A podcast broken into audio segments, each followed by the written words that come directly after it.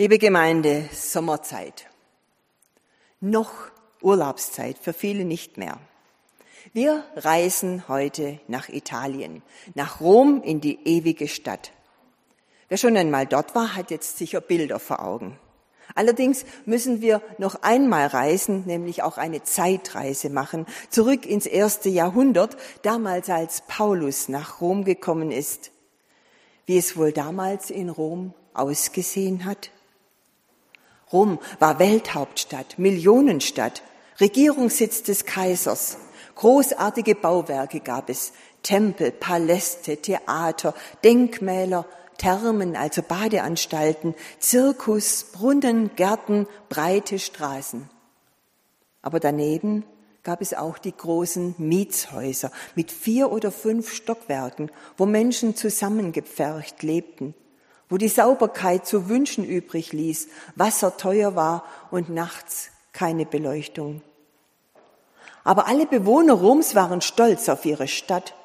Reiche Bürger besaßen Land und Gutshöfe, gingen in die Thermen, um dort zu baden, zu schwimmen, Sport zu treiben, hatten viel Zeit, lasen sich dort manchmal auch Gedichte oder Theaterstücke vor. Nicht so reich waren die Handwerker, die Kaufleute, die Beamten. Und die meisten Menschen waren arm. Aber wenn man römischer Bürger war, hatte man Anrecht auf freie Mahlzeiten und nur römische Bürger waren vollwertige Mitglieder. Nur sie durften wählen und sie standen unter dem Schutz des römischen Rechts. Unter den Einwohnern von Rom waren auch viele Sklaven.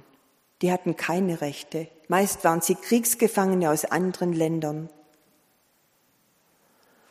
Nur Söhne aus reichen Familien besuchten Schulen, sie lernten dort lesen, schreiben, reden halten.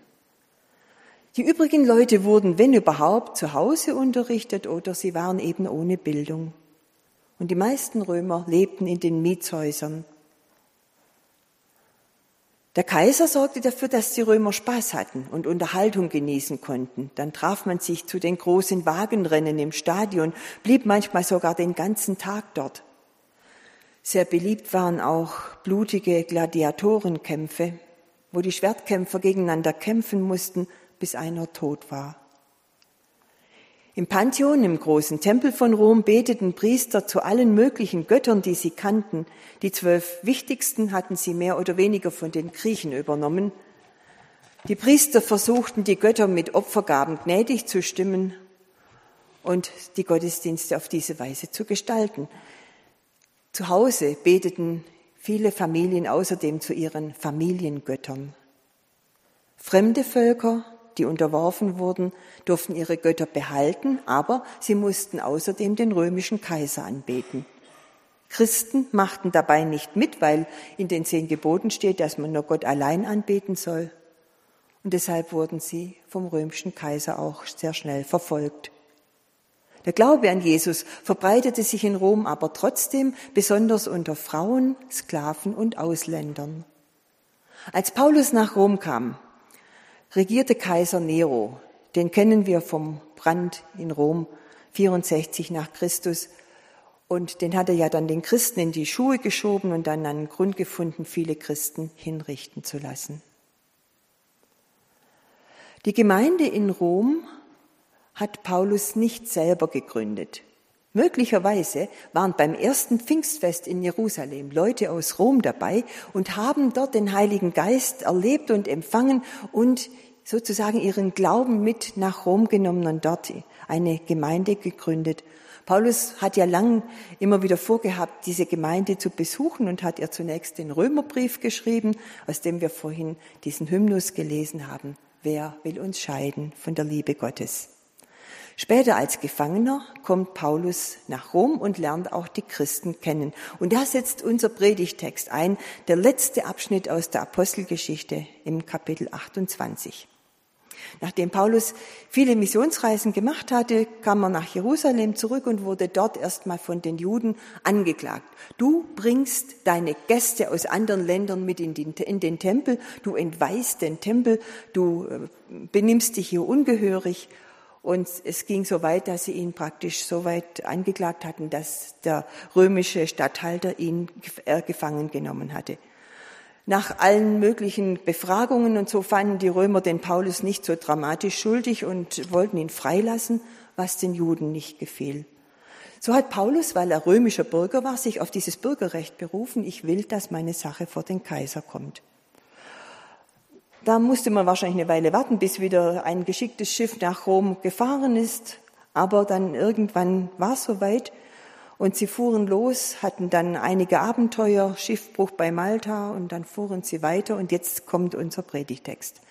Apostelgeschichte 28 Abvers 14b. Schließlich, so schreibt Paul, äh, schreibt Lukas, der auch dabei war, schließlich erreichten wir Rom. Die Gemeinde dort hatte schon von unserer Ankunft gehört Einige kamen uns bis zum Markt von Appius entgegen, andere bis zur Ortschaft Trestaberne. Als Paulus sie sah, dankte er Gott und gewann neue Zuversicht. Als wir dann in Rom waren, erhielt Paulus die Erlaubnis, sich eine eigene Wohnung zu nehmen, Mietwohnung. Nur ein Soldat blieb als Wache bei ihm. Und jetzt kommt der Abschnitt, der mich so besonders angesprochen hat. Drei Tage nach seiner Ankunft lud Paulus die angesehensten Juden zu sich ein. Als sie alle versammelt waren, sagte er zu ihnen, ihr Brüder, ich habe nichts getan, was sich gegen unser Volk richtet oder gegen die Vorschriften unserer Vorfahren. Trotzdem wurde ich in Jerusalem festgenommen und an die Römer ausgeliefert.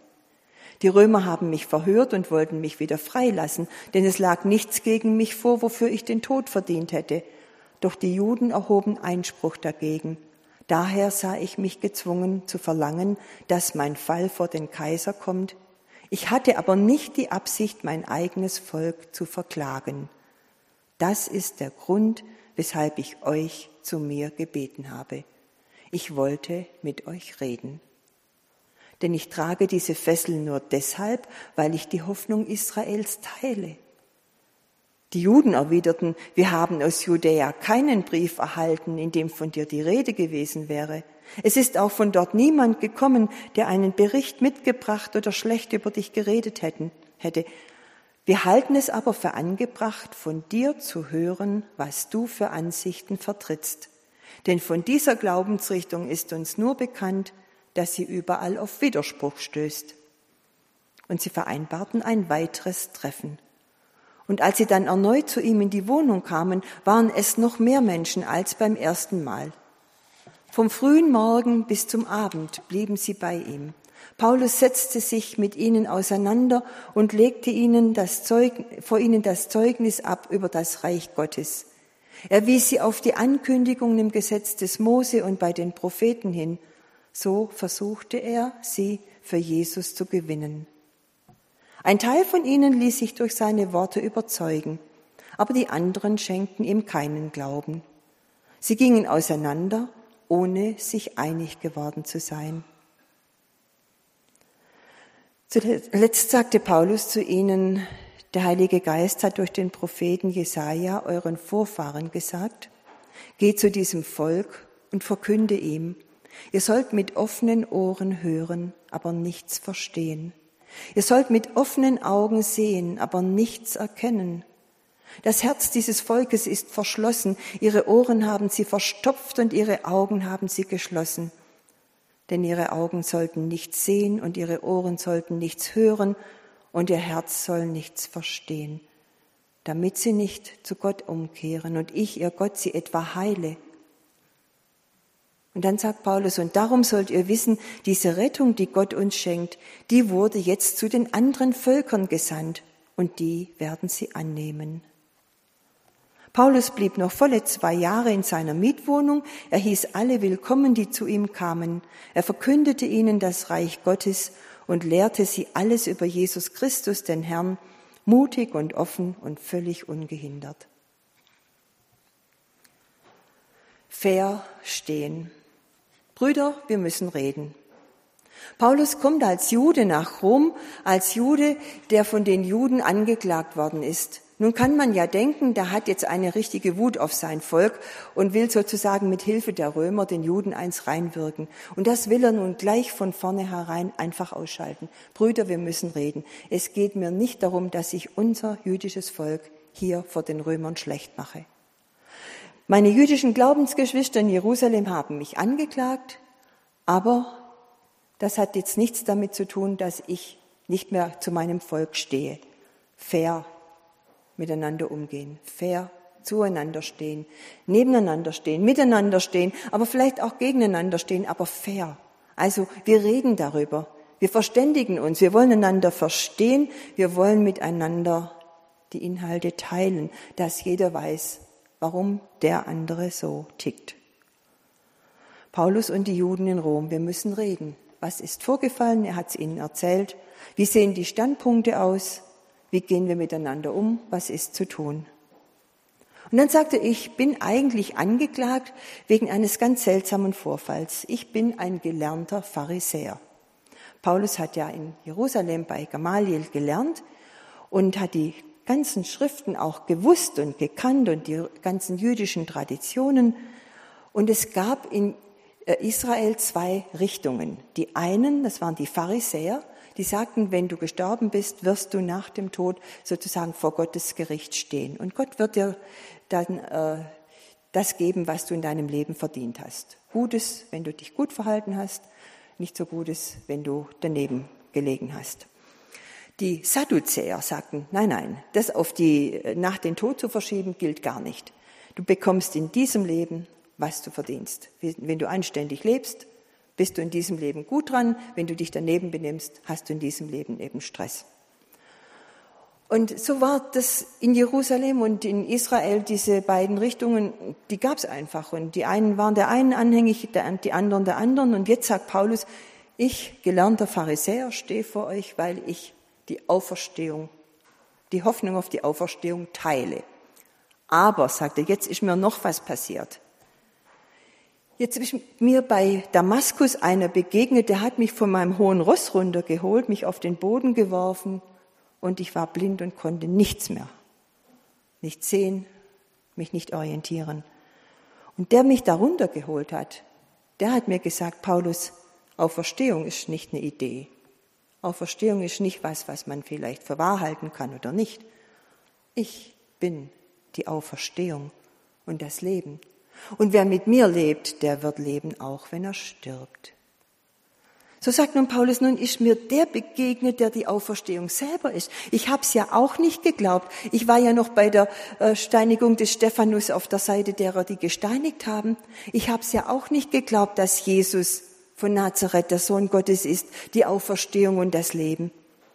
Aber dann habe ich in meinem Wissen und in meinen Schriften geforscht und ich stelle fest, und das erzählt er jetzt den Juden, der die Tage, einen Tag lang bei ihm waren, da habe ich entdeckt, wie viele Schriften aus unserem alten, beziehungsweise eben unserem Testament, aus unseren Schriften, wie viel da auf Jesus hinweist. Und ich kann gar nicht anders, sagt Paulus, als in diesem Jesus den verheißenen Messias, den Retter Israels, den Retter Gottes für die ganze Welt, den Sohn Gottes zu sehen. Und da unterscheiden wir uns jetzt, sagt er auch, von allen anderen jüdischen Richtungen.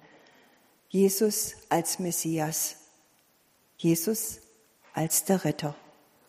Aber für mich ist das so wirklich geworden, ich komme nicht mehr an ihm vorbei, ich kann nicht mehr um ihn rum, ich will nicht mehr ohne ihn leben. Dieses Zeugnis gibt er ihnen mit und manche lassen sich überzeugen und manche auch nicht.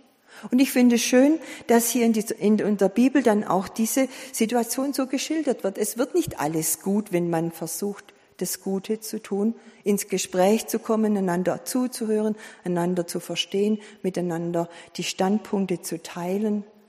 Es wird nicht immer alles Friede, Freude, Eierkuchen, aber es ist wichtig, dass wir einander zuhören, fair miteinander umgehen. Und wenn wir nachher kopfschüttelnd auseinandergehen, weil wir das, was der andere denkt und glaubt und tut, nicht begreifen, aber wir haben ihm die Ehre und die Würde gegeben, zuzuhören, verstehen zu wollen, bevor wir einander aburteilen. Und weil das in unserer Zeit manchmal so schnell geht, dass man aburteilt, dass man Menschen irgendwie, die anderer Meinung sind, so an den Rand drängt, dass sie sich dann noch mit Demos oder sonst was groß machen müssen, in Corona mit Schaufenster einschmeißen und sonst was. Deswegen dachte ich, Leute, wir müssen aus der Bibel noch mal gute Beispiele, Good Praxis gucken und sehen, was kann man lernen. Wir müssen uns Zeit nehmen, einander die Ehre geben, die Würde lassen, einander zuzuhören. Und wenn wir nachher dann sagen, ich kann deinen Standpunkt nicht teilen, dann habe ich hoffentlich wenigstens ein bisschen begriffen, warum du auf diesem Standpunkt stehst. Und dann ist der andere Mensch zunächst mal gar nicht weniger wert als ich. Ein geliebtes Geschöpf Gottes, so wie ich auch. Und dann kann ich vielleicht höchstens bitten und beten, lieber Gott, wenn mein Standpunkt falsch ist, erzähl mir es, berichtige mich. Wenn sein Standpunkt falsch ist, dann bring ihn zur Einsicht. Wir können einander nicht einfach rüberziehen auf die eigene Seite. Aber wir müssen miteinander reden. Brüder, wir müssen miteinander reden. So wie Paulus mit seinen jüdischen Geschwistern. Und dann sagt Paulus, jetzt wundert euch nicht, dass diese Botschaft nicht unter uns Juden bleibt von Jesus und der Auferstehung und dem Auferstandenen. Diese Botschaft, die hat einfach eine Kraft, eine Dynamik, die bricht durch, die geht weiter. Und ihr seht ja hier in Rom, da gibt es eine kleine christliche Gemeinde. Menschen, die sich diesem Jesus Christus anvertrauen, die Jesus als ihren Herrn und Retter und Messias angenommen haben und mit ihm leben. Gottes Wort lässt sich nicht aufhalten. Es sucht und findet offene Herzen und wohnt in ihnen, in Menschen überall auf der Welt. Und dort, wo es auf uns trifft, da sollten wir Augen, Ohren und Herzen weit aufmachen. Gottes Wort bringt uns die Rettung. Wir dürfen zu Jesus Christus gehören, dem, der sagt, ich bin die Auferstehung und das Leben und wer an mich glaubt, wird leben, selbst wenn er stirbt. Wir dürfen für, zu ihm gehören für Zeit und Ewigkeit und Jesus ist die Brücke zu Gott. Nichts und niemand kann uns von seiner Liebe trennen. Amen.